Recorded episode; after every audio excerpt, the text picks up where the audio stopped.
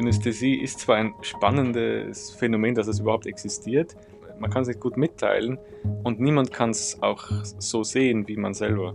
Ich habe es mit Zahlen und Buchstaben und Silben und so weiter und Tonarten, dass die Farben haben, wie mich zum Beispiel. Aber letztendlich erzählt man dann eben nur von etwas, man drückt eigentlich aus, was niemand sonst sehen kann von einem. Man sagt, mein Gehirn ist so und nur ich wohne darin. Also man drückt sein Inseltum aus ein bisschen. Und es ist eine angenehm paradoxe Handlung dadurch.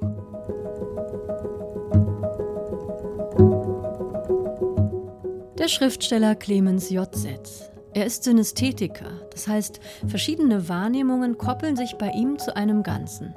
Auch darüber schreibt er, aber das ist nur eines seiner vielfältigen Themen. In seinen Büchern geht es unter anderem um künstliche Intelligenz, um Computerspiele, um Plan- und Kunstsprachen, um psychische Krankheiten. Die Bandbreite ist groß und die Offenheit seines Denkens auch. Dafür erhält Clemens J. Setz in diesem Jahr den renommierten Büchnerpreis. Mit nur 39 Jahren ist der österreichische Schriftsteller einer der jüngsten Preisträger der Geschichte. Heute, am 6.11., bekommt er in Darmstadt die Auszeichnung verliehen und hält seine Dankesrede. Um diesen Ausnahmeschriftsteller geht es heute in Weiterlesen, unserer Radio- und Podcast-Lesebühne von RBB Kultur und dem Literarischen Kolloquium Berlin. Ich bin Anne-Doro Krohn und ich habe im Vorfeld der Büchnerpreisverleihung mit Clemens J. Setz gesprochen. Wir haben uns schon mehrfach getroffen, um über seine Bücher zu sprechen, aber bei diesem Gespräch saß er in seinem Arbeitszimmer in Wien und ich im Haus des Rundfunks in Berlin. Und zuallererst wollte ich von ihm wissen, was er sieht, wenn er dort aus dem Fenster guckt. Ich sitze am Schreibtisch und hinter mir ist ein gerade heute interessanterweise von Arbeitern fertiggestelltes neues Fußballfeld in strahlendem Grün gebaut worden und mit sehr, sehr blendend hellen Linien, mit diesen Spiellinien. Und es war jetzt sehr viel Lärm und sehr viel Staub, aber jetzt ist aus diesem Baustellenkokon ein doch recht ansehnliches, strahlendes Ding da geschlüpft. Und äh, ja, das sehe ich, wenn ich rausschaue. Was ich noch sehe beim Fenster sind jeden Tag viele Krähen. Ich fütter die Krähen immer und lock sie an und bringe ihnen bei, auf eine bestimmte Art nach um Essen zu betteln. Auf Ihrem Balkon oder Ihrer Terrasse oder am ja, Fenster? Auf meinem, ja, auf dem Fensterbrett außen. Ja. Das finde ich ja interessant. Krähen sind ja wahnsinnig intelligent und können Menschen erkennen. Werden Sie von den Krähen schon erkannt, Herr Setz? Ich glaube schon, ja. Ich glaube, die hocken dann so verschwörerisch äh, herum, wenn ich draußen gehe und wissen dann, okay, er geht einkaufen, jetzt gibt es gleich Essen. Ich weiß aber zugleich, dass ich ihnen ziemlich egal bin. Also ich glaube, wenn sie finden mich jetzt, glaube ich, äh, irgendwie super, ja, der gibt immer im Essen raus und so Fleischstücke und so und das mögen die gern. Aber ich habe keinen Zweifel darüber, dass wenn ich irgendwo tot liegen sollte, dass sie mir dann auch, mich dann auch auffressen würden, ohne, ohne das Gefühl, da ihre Familie irgendwie zu verraten. Also, ja, also es sind keine Kuscheltiere, aber sie sind wirklich spannend und ich mag auch gern, dass es da immer so Lernprozesse zu beobachten gibt. Also es gibt so eine Krähe, die erklärt den Jüngeren oder den anderen Krähen immer, wie etwas gemacht wird und so. Also es ist total spannend und ich möchte gern mehr über, über Krähen wissen. Möchten Sie über Krähen schreiben wie die Berliner Schriftstellerin Monika Maron? Ah, macht, macht ihr das? Ja. ja? Monika Maron. Äh, ja, die hat, das muss ich kurz Aha. erzählen. Die war nämlich hier mal auch äh, bei mir zu Gast und hat über Krähen recherchiert, hat ein ganzes Buch über eine Krähe geschrieben, hat wie Sie, Herr Setz, die Krähen auch gefüttert. Und die Krähen haben sie erkannt. Immer wenn sie auf die Straße gegangen ist, hatte sie einen riesigen Schwarm von Krähen über sich fliegen, der sie immer begleitet hat.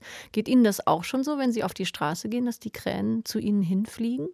Ja, sie sammeln sich manchmal so dann so. Also sie, der eine so links, rechts so in, im Baum und dann schauen die so runter. Und das haben sie früher nicht gemacht. Also ich weiß nicht, man ist ja nicht so sicher, nehme ich da wirklich was wahr. Also so ganz deutlich scheint es mir noch nicht, aber sie, sie kennen mich ja eben, also sie sehen immer, das ist der hinterm, hinterm Glas und ich schaue wahrscheinlich auch erkennbar aus mit dem Bart. Ähm, ich bin der Einzige mit so langem Bart in der Gegend, glaube ich. Also ich sehe niemanden, der, der so aussieht. Und ich habe auch meistens sehr bunte Sachen an, also vielleicht bin ich leicht zu erkennen für die Krähen. Und mir, mir kommt vor, wenn ich äh, spazieren gehe unten an der, an der Straße, dass sie dann so sich so versammeln um mich. Aber sie verfolgen mich nicht oder be beschützen mich nicht oder sowas. Ich weiß nicht, was sie bei der Frau Maron gemacht haben. Aber, die haben, ja. glaube ich, immer gehofft, dass es noch was zu essen gibt und haben sie deshalb begleitet. Ah ja, okay. Ihr habt noch nie außerhalb der Wohnung gefüttert. Also das wissen sie dann vielleicht und denken, ah gut, da gibt es eh nichts, da geht jetzt das Besorgen oder so oder, oder es entsteht einfach magisch. Oder, ja.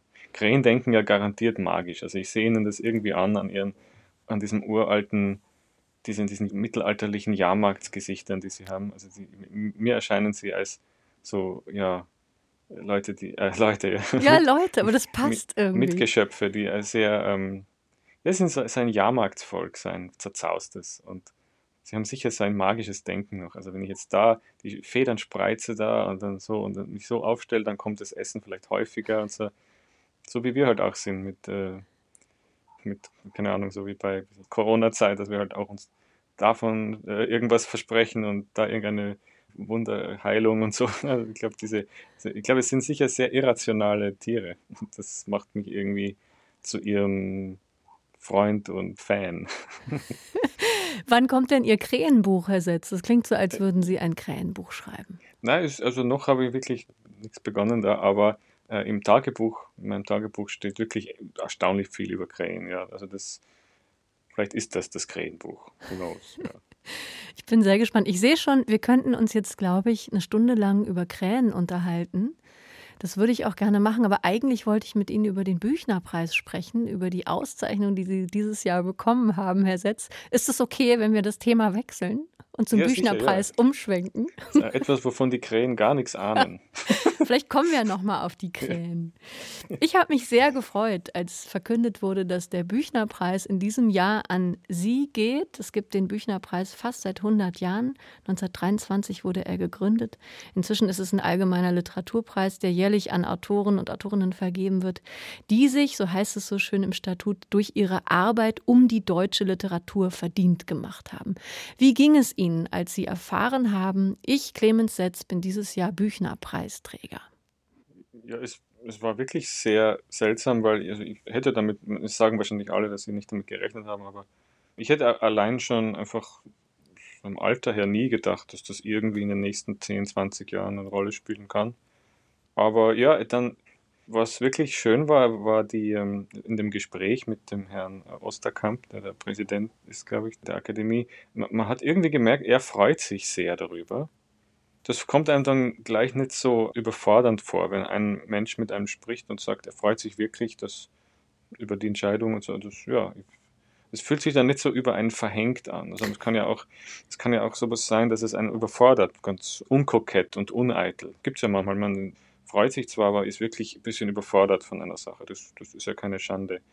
Aber das eben hat er da recht, recht gut irgendwie ähm, über, sag mal, verhindert. Und ich habe mich dann irgendwie so mitgefreut mit, zuerst. Und Sie dann, haben sich mit Herrn Osterkamp mitgefreut. Ja, und genau, zuerst in der ersten so Schrecksekunde und dann legt man auf und denkt daran und sagt, ach, ach so, ja, und dann, dann, dann ist man allein mit der Sache und glaube, meine Empfindung war ganz ehrlich schon wirklich Freude und dann aber auch so ein bisschen Angst, was, was tut das jetzt? Was, was macht das jetzt mit mir? Wie, in welche Richtung stößt mich das so ein bisschen, ja. So wirklich so in gleiche, zu gleichen Teilen etwa. Aber diese vorsichtige, dieses leicht sich fürchten, das, das ist dann auch wieder verschwunden. Ähm, zum Beispiel habe ich mir angeschaut, so welche Leute das bisher bekommen haben. Und natürlich ist es sehr schön, wenn man da einige Namen sieht, die buchstäblich, ohne, ohne jetzt rhetorische Übertreibung, der Grund sind, warum ich zu schreiben begonnen habe. Also einige sind da dabei, so wie Josef Winkler oder Ernst Jandl. Ohne die hätte ich das wirklich nie angefangen. Das waren einfach so frühe, ja, erste Liebe in, in, in dem Bereich der Literatur, die auch dann auch irgendwie immer das wichtigste Fundament bilden. Und dann fühlt man sich so in einer, zumindest von so einer Jury mal in, in, in diese Gegenwart dieser Leute gerückt. Und das ist dann schon wirklich einfach sehr ehrenvoll und schön und äh, vergoldet einem dann einige Tage. Ich hoffe nicht nur einige Tage, Herr Setz. Und es ist ja wirklich eine illustre Reihe an Namen, in die Sie sich da jetzt einreihen, in die Sie eingereiht werden. Neben Ihren gerade genannten Ernst Jandl und Josef Winkler stehen da zum Beispiel Wolf Biermann, Friederike Mayröcker, oh, F. Delius, Gottfried Benn war der erste Preisträger, Max Frisch, Erich Kästner, Günter Grass, Christa Wolf und so weiter. Und in den letzten Jahren waren das unter anderem Jan Wagner, Felicitas Hoppe, Theresia Mora, Lukas Bärfuß, Elke Erb letztes Jahr. Hatten Sie Austausch mit früheren Preisträgerinnen oder Preisträgerinnen, was dieser Preis und ob dieser Preis etwas für Sie verändert hat? Also ich hab, bin schon einigen Menschen begegnet, die ihn haben, saß aber meistens nur daneben. Ich bin einmal äh, einige Stunden neben Martin Mosebach gesessen und mein Eindruck war, dass er so Totenköpfe gezeichnet hat in sein Notizbuch. okay, aber, warum? Ich, ich dann, ich weiß nicht, es, es, mag auch eine falsche Beobachtung gewesen sein. Das war in seinem Workshop in, in Hamburg, glaube ich. Und mir war das aber so sympathisch, dieser Anblick, dass ich dann einfach auch nicht groß ins Gespräch kommen wollte. Wie gesagt, ich will auch nicht, es soll jetzt nicht komisch klingen. Ich finde also einen großen, tollen Schriftsteller, es soll jetzt nicht so schnodderig klingen über ihn. Aber es war so eine schöne, ich habe aber nichts gefragt. Ich glaube, der Einzige, mit dem ich mal wirklich persönlich darüber gesprochen habe, ist, ist der Josef Winkler. Er hat mir erzählt, wie das war 2008, als er den Anruf bekommen hat. Ich glaube, das war das einzige Mal, wo ich das. Und für mich war das natürlich, also da, da habe ich gar keine Frage gehabt, so wie, wie war denn das, was hast du gedacht? Sondern ich, es war für mich nur so, ja, natürlich, obviously, ich meine, klar, größte, einer der größten Dichter, äh, die, die leben, ja. Und für mich ist das einfach dann so, natürlich sollte er das bekommen und ich wollte eigentlich da einfach nur hören, wie, wie so das Erlebnis war wahrscheinlich, ja. Und ich habe einmal durfte ich auch mit Frau Meiraker äh, so Kaffee und Kuchen ein bisschen reden mit ihr, aber wir haben auch nicht über Preise gesprochen, sondern über Snoopy und über andere interessante Dinge.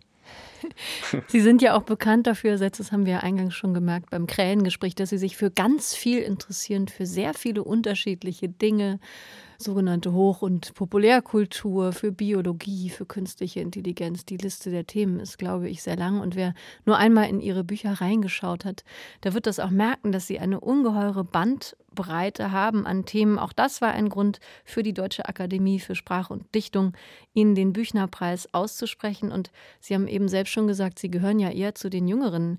Enzensberger hat den Preis mit 34 Jahren bekommen, 1963, Dos Grünbein 1995 mit 33 Jahren. Jahren. Und Sie, Herr Setz, werden kurz nach der Vergabe am 6. November 39 Jahre alt, wenn ich richtig gerechnet mhm. habe, haben diesen Preis also mit 38 erhalten. Und das Ganze ist ja ein Werkspreis. Das muss man ja wirklich immer wieder sagen. Dieser Georg Büchner Preis wird ja nicht für einen Roman, für ein Buch vergeben, sondern für ein Werk. Wie fühlt sich das denn an, dass Sie mit 38 Jahren schon einen Werkspreis bekommen? Ja, das ist tatsächlich so wird es wahrgenommen, das stimmt. Es ist so eine Abrundung und ein, eine Unterschrift des Betriebs oder der Kritikerschaft unter ein, ein Lebenswerk häufig. Ist es nicht immer so, also auch bei Peter Handke, der hat es mit 30 bekommen und war danach natürlich nicht zu Ende. Da ist, das, da ist losgegangen erst mhm. bei ihm. Ähm, ja, Enzensberger und Grünbein, da kann genau, man dasselbe sagen, ja. Genau, ja. Wobei ich mag den, den frühen Grünbein am allerliebsten. Und da äh, ist ja nicht der Büchnerpreis schuld, sondern meine eigene Kom Kompatibilität halt damit. Aber die haben aber, glaube ich, von ihrer Auswahl, der, der eben mit, manchmal jünger, manchmal älter, und auch die Art, wie, wie sie, was das für Menschen waren und sind. Also manche schreiben auch ganz wenig und, und haben nur fünf Romane oder so und dann habe ich dann bekommen sie den Bücherpreis. Oder manche sind ganze richtige Vielschreiber. Es ist so vielgestaltig, auch von der Art, auch von, den, von dem Temperament. Also es wird nicht immer eine spezielle Art ausgezeichnet von Dichter oder von Schriftstellerinnen. Es hat schon schon, es ist nicht nur dieses eine, als dass es medial gilt, dieses, also eine, eine, eine Würdigung eines Lebenswerks. Weil das wäre natürlich mit 38 oder 30 schon irgendwie eine, eine Geste, die man nicht erfüllen könnte. Außer plötzlich zu versterben. bitte, aber, bitte ersparen Sie uns nein, nein, das noch lange. Aber ja, es gibt den Effekt schon beim Nobelpreis, dass, dass er dazu tendiert, also dass, dass die Leute, die ihn bekommen, dazu neigen, danach nichts mehr zu schreiben. Das stimmt. Ähm, und was ich auch bemerkt habe, was mir jemand gesagt hat, dass Reinhard Götz, den ich sehr verehre, nach dem Büchnerpreis nichts mehr veröffentlicht hat. Also vielleicht hat er bei dem einen oder anderen irgendeine ungute Wirkung, auch eine lähmende, ich weiß es nicht, aber ich kenne da die Umstände überhaupt nicht, das ist reine Fantasie und ich weiß nichts über jetzt äh, die Beweggründe von Herrn Götz, warum man keine Bücher gemacht hat bisher, aber Eig eigentlich hätte ich nur gerne ein neues Buch von ihm. Mehr, mehr bedeutet es nicht, was ich sage. Also, lieber Herr Götz, ja. falls Sie zuhören, bitte, Clemens Setzt wünscht sich ein neues Buch von Ihnen. ich ja. mir auch übrigens. Ja, ich hätte genau, auch nichts dagegen. Am Preisgeld kann es nicht liegen, danach nicht mehr schreiben zu wollen oder schreiben zu können, denn 50.000 Euro ist zwar viel Geld, aber ein Leben lang leben kann man damit nicht. Was machen Stimmt, Sie damit? Mögen Sie das verraten? Haben Sie sich äh, irgendeinen besonderen Wunsch erfüllt mit diesem Preisgeld? Also ich habe es noch nicht äh, gesehen, das Geld sozusagen. Ich habe noch nicht irgendwie darin. Hm, na, aber ich meine, es ist ja so, dass ich bin kein Autor, der ganz viele Bücher verkauft und davon sehr gut leben kann. Also ich, ich verkaufe meine Remittenten, äh, also das ist das, wenn man, wenn die Bücher dann von, zurückgeschickt werden von den Buchläden, die sie zuerst vorbestellt haben, die, die reisen immer ein gewaltiges Minus für einige Jahre in meine, in meine Buchhaltung dann. Äh, und das wird wahrscheinlich wirklich einfach zur Deckung der Lebenskosten in den nächsten Jahren sein. Das, das, so ist das ja. Ich kann mich konzentrieren auf mein Hobby äh, und schauen, dass das weiterhin schön gedeiht und blüht und mir gut gelingt. Ihr ja, Hobby, so nennen Sie Ihr Schreiben? Ihr ja, Hobby? aber das ist ja eine eigentlich, das hat, das ist so, weil dieses englische Wort klingt das so schnoddrig oder so, als würde man das so lieblos formulieren. Aber eigentlich ist ja für viele Menschen das Hobby das, was sie am Leben erhält und was ihnen das Wichtigste außerhalb von menschlicher Zuwendung und Familie und so weiter ist. Mhm. Und das Wort ist so, ja, so leichtgewichtig, so ein bisschen unschön leicht, ja, so Hobby. Aber man kann es ja auch Leidenschaft nennen oder das, das, die, die Berufung oder irgendwie sowas. Aber natürlich, dass das ein Beruf wird und dass das die, die, die Arbeit ist, die entlohnt wird, regelmäßig und vorhersehbar und, und auch irgendwie so, wie nennt man es, sustainable, wie sagt man das? Nachhaltig, Nachhaltig, so dass man auch planen ja. kann in die Zukunft. Das, das ist es ja nicht immer notwendigerweise und ist es auch bei mir nicht. Und ich hatte aber wirklich viel Glück mit eben mit Preisen. Das muss man auch sagen. Also man kann es ja auch sehen in der Biografie. Es waren in den letzten Jahren viele Preise. Ja, viele Preise. Die haben mir die haben mir das ermöglicht, ja. Genau. Und auch schon relativ viele Titel, äh, über ein Dutzend, oder? Haben Sie schon geschrieben? Ja, haben Sie mal gezählt? Sind, ja, zwölf, glaube ich, so ja. ungefähr. Ja, ja. Ich kann es nicht auswendig sagen, aber zwölf circa, ja. Es sind auch so kleine Dinge dazwischen, so so Hefte, so, so broschürenartige Dinge manchmal. Ich weiß nicht, ob man das mitzählt und so. Ich glaube 13 oder 12, 13. Ja, ist ja schon auf jeden Fall ordentlich mit unter 40. Nun heißt dieser Preis ja Georg Büchner Preis, weil er an Georg Büchner erinnert, der ja traurigerweise schon mit 23 Jahren gestorben ist, 1837. Und es gibt die traditionelle Büchner-Preisrede, die werden Sie am 6. November auch halten müssen, sage ich jetzt mal. Ähm, mhm. Ist die schon fertig? Die ist schon fertig, ja. Die ist schon ähm, fertig. Ja, also kann sein, dass ich das noch ein bisschen herumzeige und vielleicht hat der eine oder andere noch so ein bisschen Ideen. Vielleicht kürze ich es noch ein kleines bisschen so, aber nein, es ist schon, es ist schon da. Es wär, es, jetzt damit anzufangen, wäre mir zu, wie nennt man das, zu brenzlig oder Na klar, das dürfen Sie ja, natürlich ja. nicht verraten, worum es gehen wird. Aber ich darf Sie trotzdem fragen, wenn man diesen Preis bekommt, den Georg Büchner Preis, ob Sie dann angefangen haben, darüber nachzudenken, was Sie mit Georg Büchner verbinden. Gab es schon vor diesem Preis, gab es vorher schon Texte von Büchner, die Sie gerne gelesen haben oder haben Sie dann erst angefangen, sich ein bisschen mit ihm zu beschäftigen? Gibt es so eine kleine Seelenverwandtschaft im Geiste vielleicht, etwas, das Sie mit ihm verbindet? Die gab es sicher, ja. Die, also ich weiß nicht, ob es eine Verwandtschaft ist, aber eine starke Affinität. Ich hatte wirklich, wie eh ganz viele, es ist ja ein erstaunlich beliebter Dichter. Also ich kenne niemanden, der den hasst oder ablehnt oder, oder ganz läppisch oder un unwichtig findet oder so. Aber das mag auch zu tun haben, dass das Werk so, so klein ist, aber dann so, so ungeheuer kraftvoll und konzentriert und auch so zugänglich. Man muss da nicht also bis auf ein Werk, Dantons Tod, da muss man ein bisschen studieren dafür vorher, ein bisschen so die französische Revolution und alles nachschauen, nachschlagen und lernen, wer die alle waren.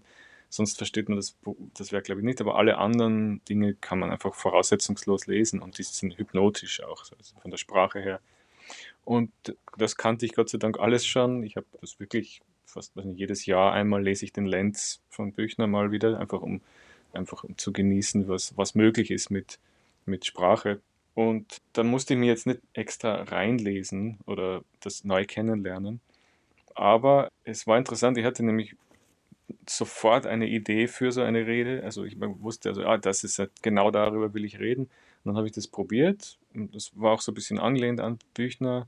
Und man konnte das schon, und es hat aber absolut nicht funktioniert. Und dann hat sich plötzlich ein, ein andre, eine andere Sache, die mich auch schon länger beschäftigt, so ganz organisch, äh, so ellbogenstark da hineingedrängt von selber. So, hey, bitte, bitte erzähl mich, erzähl mich, so dieses, mit diesem Greinen, mit diesem Quengeln, das manchmal Stoffe haben.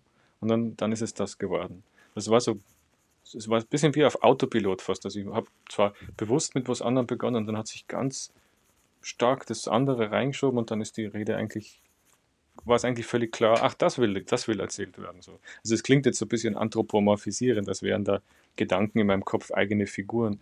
Aber so fühlt es sich manchmal wirklich an. Und das hat, glaube ich, nur damit zu tun, dass man als Schriftsteller dazu neigt, solche, solche Dinge, solche Elemente wie Gedanken oder Themen stark zu verpersonifizieren. Also dass man, dass man so archetypische Figuren aus ihnen macht. Und äh, ja, so, so war das. Es hat sich einfach gemeldet und war, hatte so eine Dringlichkeit und schrieb sich dann nicht von selbst, aber irgendwie mit einem, so zumindest einem Rückenwind, den ich nicht extra erzeugen musste durch Disziplin und sich hinsetzen und so. Und das, ja, wir werden sehen, wie das rüberkommt dann. Ist ja immer was anderes, äh, wenn man es laut spricht, als wenn man es einfach leise jemandem zuschickt oder leise selber liest. Also, ja, wir werden sehen. Ich bin sehr gespannt jetzt auf Ihre Büchnerpreisrede über ein Thema anscheinend, das sich hineingequengelt hat. Mhm. Ist das bei Ihnen öfters so, wenn Sie Bücher schreiben, dass die Themen sich so von selbst erheben und sich hineindrängeln, von selbst so groß werden? Ja, das ist wirklich ein Prinzip, das ich auch, auch mitteilen würde, auch, auch als Tipp weitergeben. Oder das gebe ich gerne als Tipp. Es gibt eine Variante auch, in, der, die der Stephen King gern sagt, nämlich, er, hat mit, er übertreibt viel zu sehr und hat schon nicht mehr recht damit. Aber er sagt, also ein Notizbuch ist ein Friedhof schlechter Ideen. Also er meint damit, was einem nicht von selber im, im Kopf bleibt, ist eigentlich, wenn man das aufschreibt, ja, man, man hat einfach eine, eine Idee, die man sowieso vergessen hätte, unnötig lange am Leben erhalten. Das kann natürlich nur einer sagen, dem die Sprache ziemlich egal ist und der nur Plot, Plot erfindet, also nur Story und dem also sprachliche Beobachtungen oder, oder auch, auch phänomenologische, so eine Kennerschaft der Wirklichkeit nix, nicht viel bedeutet. Das gibt es in seinen Büchern nicht. Das heißt, ein, Notizbuch hat sehr viel Sinn, aber das, er hat schon abgeschwächt recht und das sagen ja auch viele andere Leute, die schreiben, dass man gerade das, was einem was man eigentlich lieber nicht erwähnen würde und wo man lieber nichts schreiben möchte, aber was einem ständig von selber einfällt, das, das heißt etwas. Ne? Das, okay, das muss irgendwas bedeuten, das, das hat offenbar Raum in dir, will irgendwie behandelt werden will irgendwie expandiert und hineingezoomt und möchte irgendwie lebendig werden.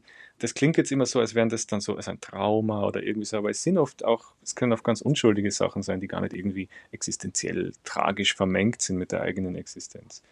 Und es gibt dann auch noch eine Zuspitzung davon, dass man sagt, also versuch einfach das Ding oder versuch generell einfach mal nicht zu schreiben und schauen, wie es dir geht. Wenn es dir besser geht, dann ist das nichts für dich, dann ist das nichts für dich. Ja. Und wenn man einfach immer zurück innerlich so hinfleht, hinneigt, wie so für, zu einer unabschüttelbaren sexuellen Orientierung oder so, dann heißt es was. Und dann hat man irgendwie auch die Pflicht, wenn man schon am Leben ist, ist man ja auch nicht so lang, ne, dass man sich zumindest um diese, diesen natürlichen Schwung seiner, seiner Gedanken, diese, diese natürliche Kenterneigung der eigenen des Lebens auch irgendwie annimmt und das irgendwie auch verwandelt vielleicht sogar in was, was andere genießen können. Das ist ein bisschen eine Poetikvorlesung geworden, Entschuldigung, aber, aber so, so empfinde ich das wirklich. Und man, so wie so Leute, so wie Günter Grass oder so diese die Dichter, die mit diesen großen ähm, dramatischen ja, geschichtlichen Themen auch immer, für, also der Arbeitende den Zweiten Weltkrieg auf oder so. W.G. Sebald ist der Dichter des Holocaust und so diese, diese etwas albernen, übergroßen Epitheta, die da verliehen werden für, für manche Menschen das ist eigentlich nur die, die, die äh, schon, schon ein bisschen ins Alberne verzerrte, also medial verzerrte Version derselben Sache. Das einer hat das sich nicht weigern wollen, also nicht weigern können. Er konnte sich nicht eines, einer Sache verweigern, weil niemand, der bei Trost ist, setzt sich hin und sagt, ich schreibe jetzt ein Buch über den Holocaust. Das hat noch kein Mensch, der irgendwie äh, sensibel und vernünftig ist, gesagt. Aber es war immer keine Frage, es musste das sein. Das hat sich von selbst so ergeben. Weil, weil sonst würde man ja nicht, oh Gott, man würde niemals äh, auf die Idee kommen, das zu machen aus kühler Berechnung oder aus, ja, das machen schon manche, aber es ist dann meistens wertloser Dreck und, und zynische Kunst oder zynische Literatur. Das gibt es schon auch, also so irgendwie so formelhaftes Herunternudeln von den Zutaten, die eine Holocaust-Erzählung zum Beispiel haben soll oder so, so, so Hollywood-mäßig, ja. Aber ja, ich meine, also Sachen, die was taugen, Sachen, die was wert sind, die uns ergreifen, die uns irgendwie verwandeln und auf, aufspeichern für einige Stunden als was, als ein, ein würdiges Lebewesen oder so, ja, die kommen meistens, glaube ich, aus wirklich aus dieser, dieser Entstehung, wo jemand wollte wahrscheinlich nicht anders, aber oder hatte nicht wirklich Lust, aber dann fiel es ihm immer wieder ein, nachts und beim aufs Klo gehen und beim Reden mit seiner Frau oder was auch immer. Oder mit dem Spielen, beim Spielen mit den Kindern werden die Augen glasig und der Start, kurz wie wir in Österreich sagen, ins Narrenkastel. Also wenn man so einfach so tagträumend in eine Ecke starrt. Es war nicht abzuschütteln. Ich glaube, das ist das, ja. Ich gebe zu, es ist ein bisschen romantisch verklärt, die ganze Sache jetzt. Ein bisschen verkürzt alles. Aber es, es ist, glaube ich, es entspricht der realen Erfahrung von diesem Beruf. Ich lausche Ihnen gebannt und stelle mir vor, Herr Setz, wie Sie durch Ihren Alltag laufen und zwischendurch Ihre Augen glasig werden und Sie ins Narrenkästel starren, weil ja, irgendein Thema oft, ja. aus Ihnen raus möchte. Haben Sie es denn tatsächlich mal versucht, Schreib zu fasten, weil Sie eben gesagt haben, man muss es mal probieren, eine Weile nicht zu schreiben und dann schauen, was passiert? Ja, würde ich jedem empfehlen, egal in welcher Phase seines Werks, seiner Karriere oder seines Lebens er ist, er oder sie würde ich jedem empfehlen, mal einfach schauen, geht es mir besser ohne das. Weil man redet sich schnell ein, dass das das ist, was man kann, was man will, was man tut. Aber es ist ja auch sehr leicht, ähm, das mal nicht zu tun. Also es, niemand zwingt einen wirklich. Es sei denn, man ist äh, Journalist und muss halt Woche für Woche irgendwas abliefern. Auch noch, aber sonst, also wie die sogenannte äh, Belletristik oder Literatur oder Romane, da wartet ja nicht jetzt wirklich eine eine große, also es gibt niemanden, der ihn wirklich zwingt dazu. Und dann wäre es auch gut, äh, das mal zu probieren, wie geht es einem ohne das.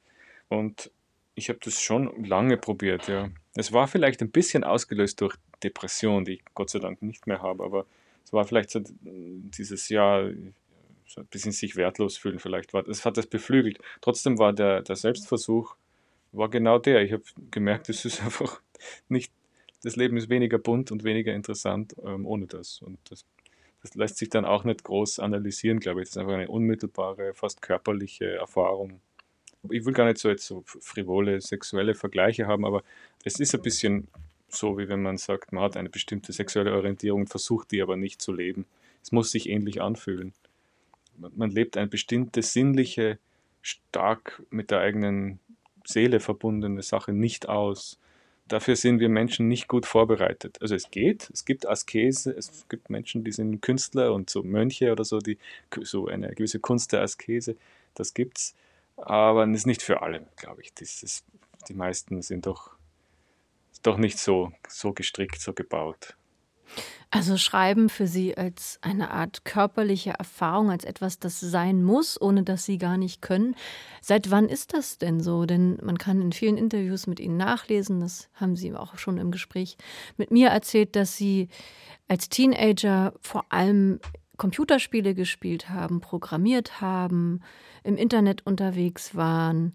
Wie kam denn dann dieser Drang in Ihr Leben zu schreiben? Erinnern Sie sich noch an Ihren ersten Text?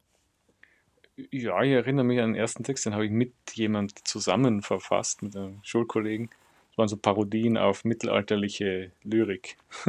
Und wir hatten da großen Spaß damit. Ne, das ist ja erst langsam gewachsen. Das ist nicht so ein, es gab nicht so eine, ähm, oder gab auch nicht einmal ein Jahr, wo sich das so entschieden hat. Das ist sich so akkumuliert über die Jahre.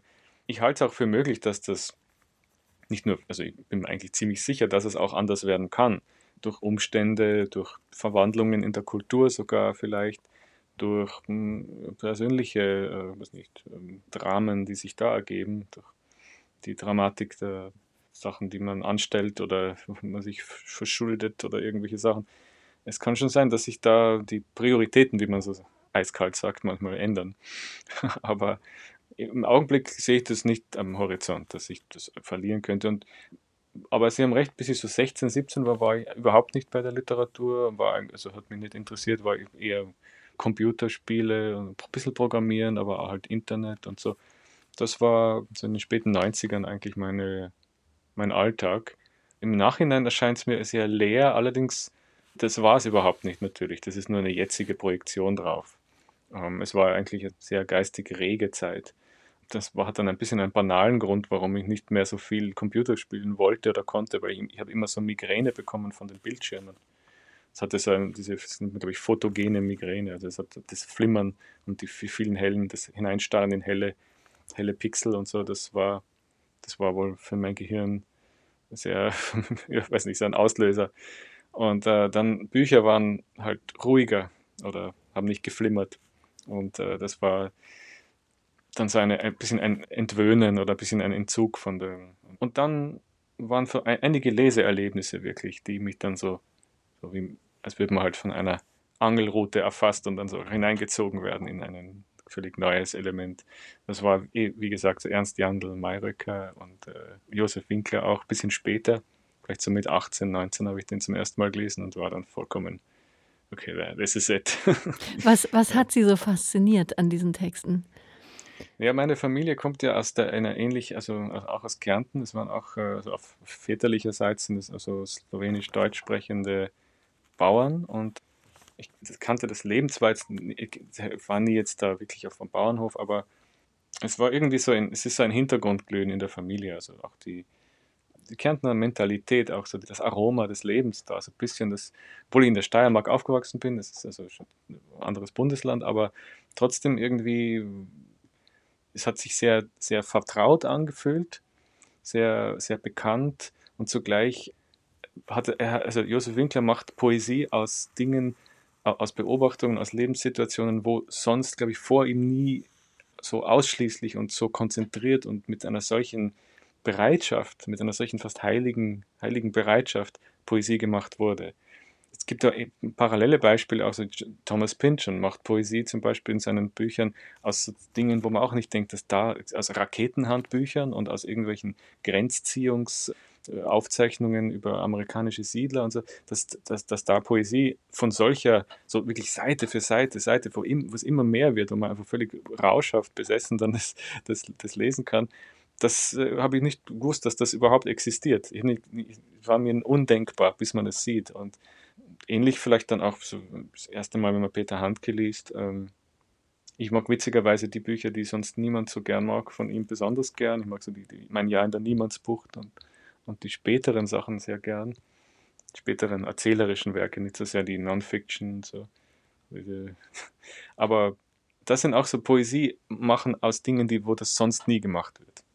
Hm. Äh, also zum Beispiel aus irgendeiner Vorstadt, da ist irgendeine S-Bahn-Haltestelle und eine, ein bestimmter, also eine, eine schief gewachsene Laterne und er kann die irgendwie so eine halbe Seite lang beschreiben und dann die, die, die Art, wie da die, zum Beispiel irgendwie die, die, Leute aussteigen und man ist vollkommen in einer zauberhaften Welt plötzlich. Ja.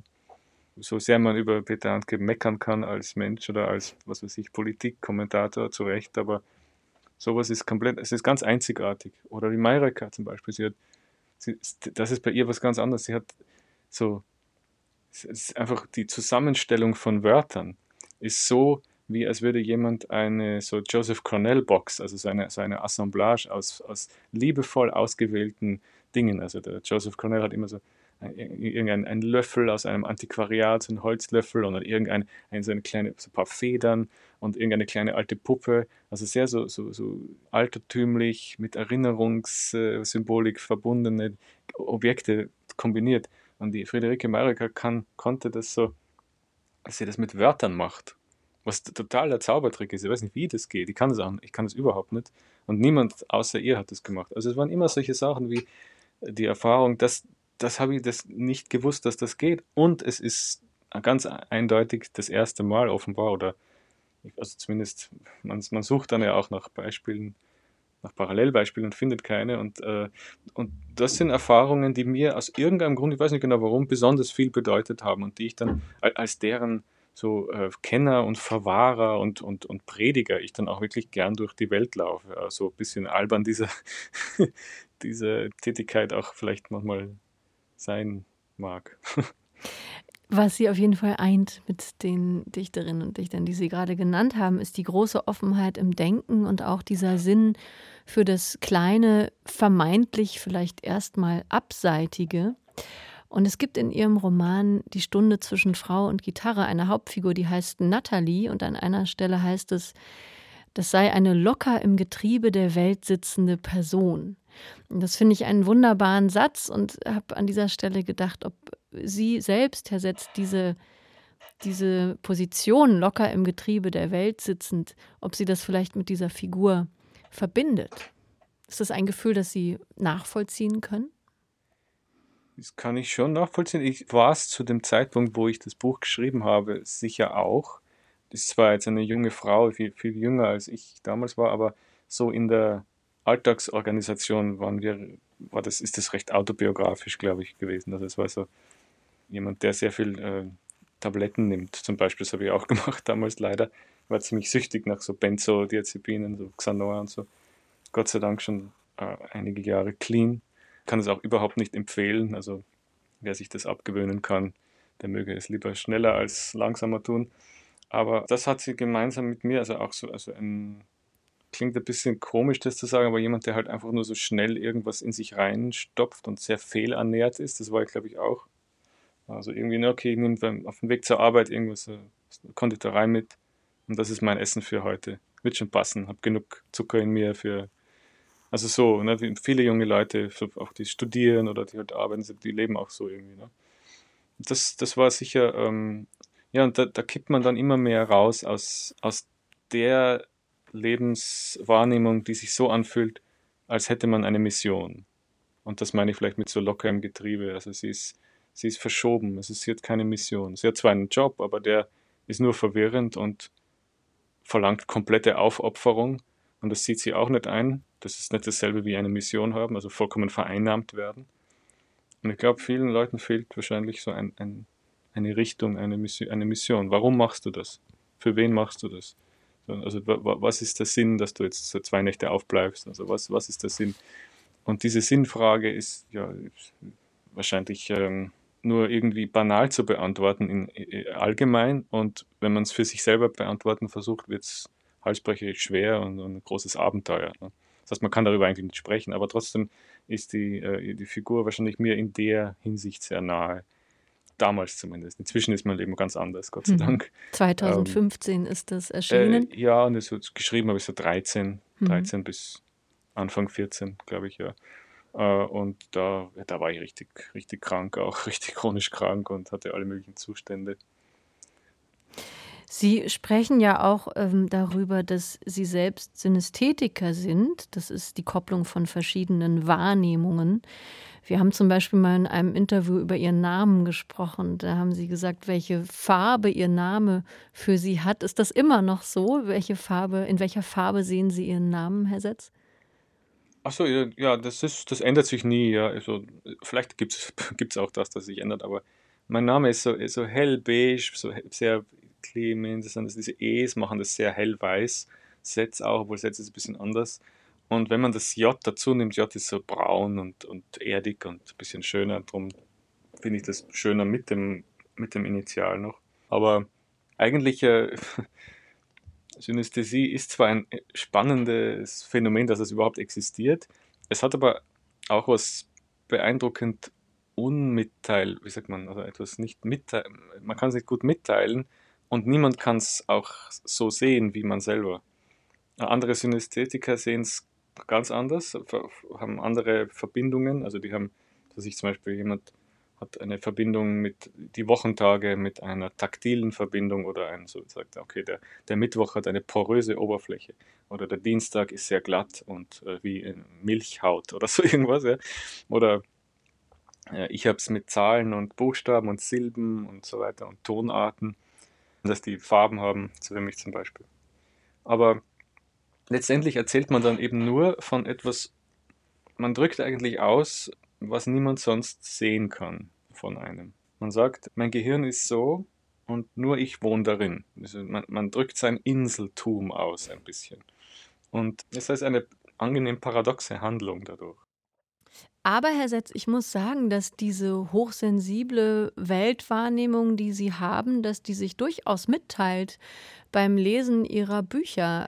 Allein diese Synästhesie, die wird ja in einigen Ihrer Bücher beschrieben, zum Beispiel eben in dem Roman Die Stunde zwischen Frau und Gitarre.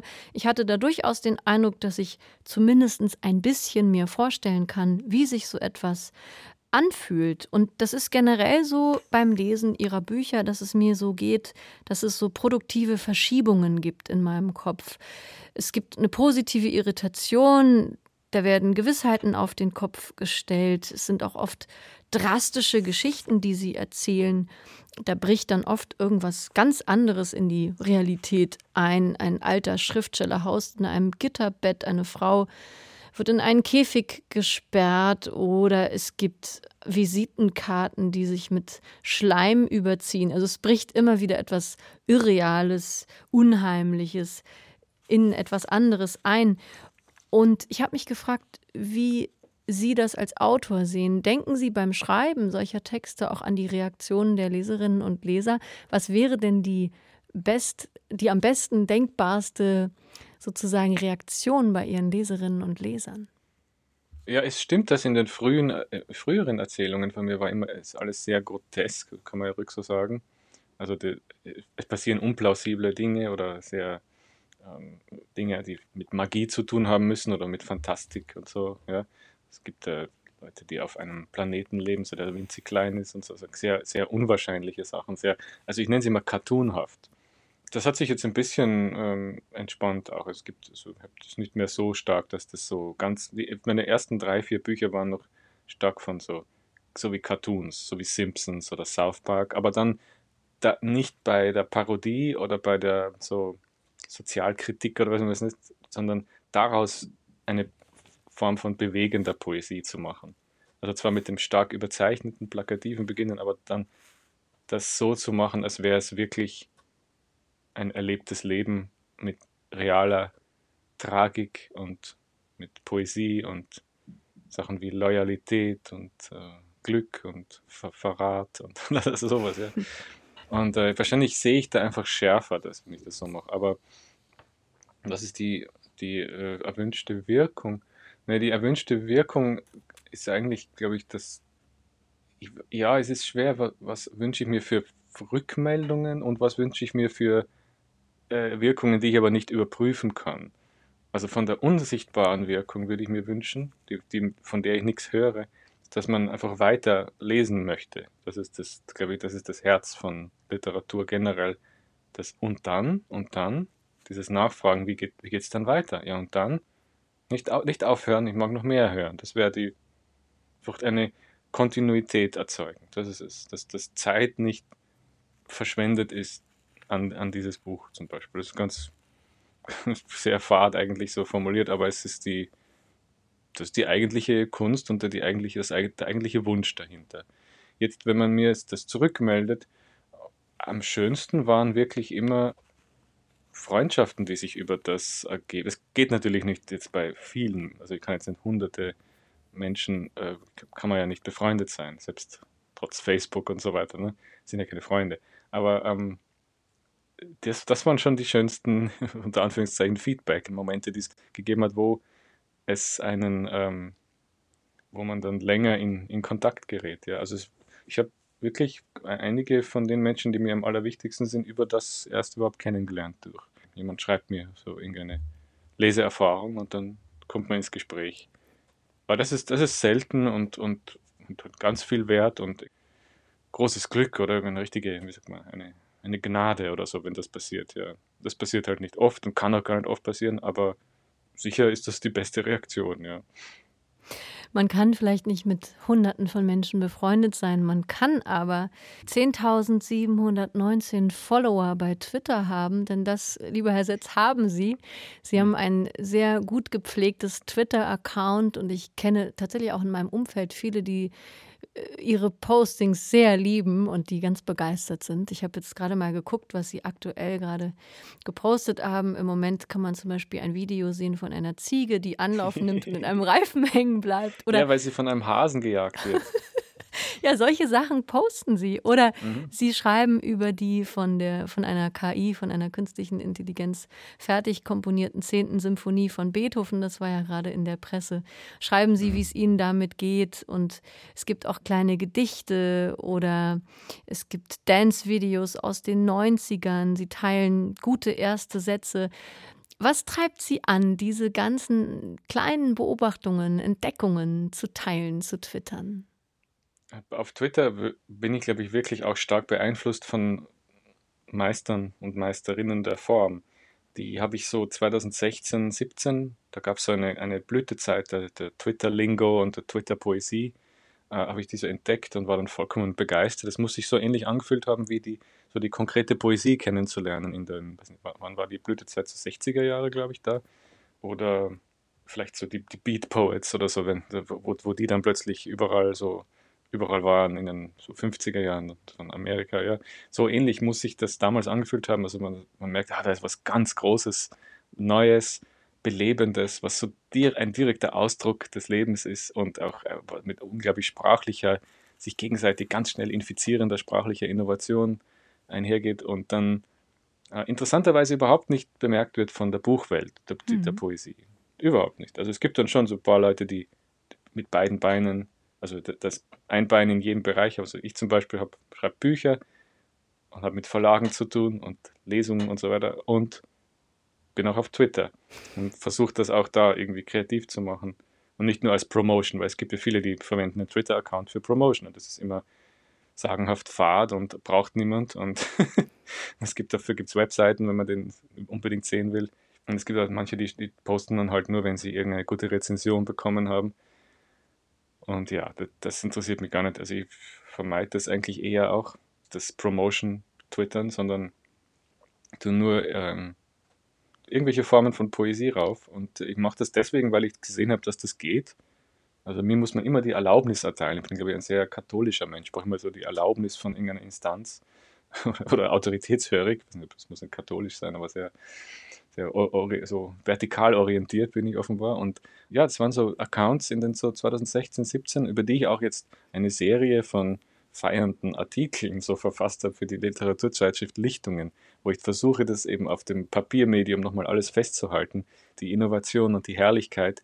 Und ähm, äh, ich finde, also einer der großartigsten Dichter heutzutage wirklich, kann man so nennen, ist der Account von der Person, die sich Computerfan 2001 nennt. Mhm. Also bitte, das sind, das sind ja auch zehntausende Tweets, die die Person, ich weiß nicht, wer das ist, es ist auch angenehm, es spielt keine große Rolle. Ich will gar nicht den jetzt irgendwie aufspüren, wer das ist und, und interviewen oder so, sondern es ist eine, eine Textmaschine, der ein, ein vollkommen eigenes Idiom erzeugt hat, das auch nur funktioniert auf Twitter, glaube ich. Das kam daraus, aus der Twitter-Sprache, aus der, der Falschschreibungspoesie von Wörtern, das sich verschreiben, diese Dringlichkeit im, in der Mitteilung, die dann jede Rechtschreibung transzendiert.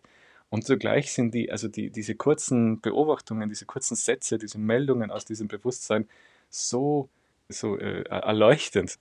Sie sind so, solche Explosionen manchmal, dass, dass ich, also bin vollkommen begeistert und könnte ein ganzes Buch über den schreiben. Das kommt vielleicht noch. Ja, ich mache das vielleicht wirklich. Also ich habe vor, auch das mal so vielleicht zu sammeln, so als, ich meine, es ist eben das alte Medium. Es ist, die Buchwelt ist nicht das Richtige und alles andere ist sozusagen im Abstand dazu, sondern es ist ja auch so, ich meine, es gibt dann, es gibt ähm, Liedermacher, die sind auch Poeten, äh, aber müssen jetzt nicht die Texte unbedingt abdrucken. Also es genügt auch, dass man die, die Alben hört oder die Songs lauscht. Also es braucht nicht immer das Buch. Also es hat nur mit meiner eigenen, äh, wie nennt man das, mein, meine Voreinstellung oder meine persönlichen Vorlieben, meine kulturelle Orientierung zu tun dass ich jetzt das Buch als das wichtige Speichermedium empfinde. Es ist recht langlebig, das stimmt. Es, es gibt ja 600 Jahre alte Bücher, die man noch normal blättern kann. Und äh, es gibt garantiert keine Website jemals wird 600 Jahre alt.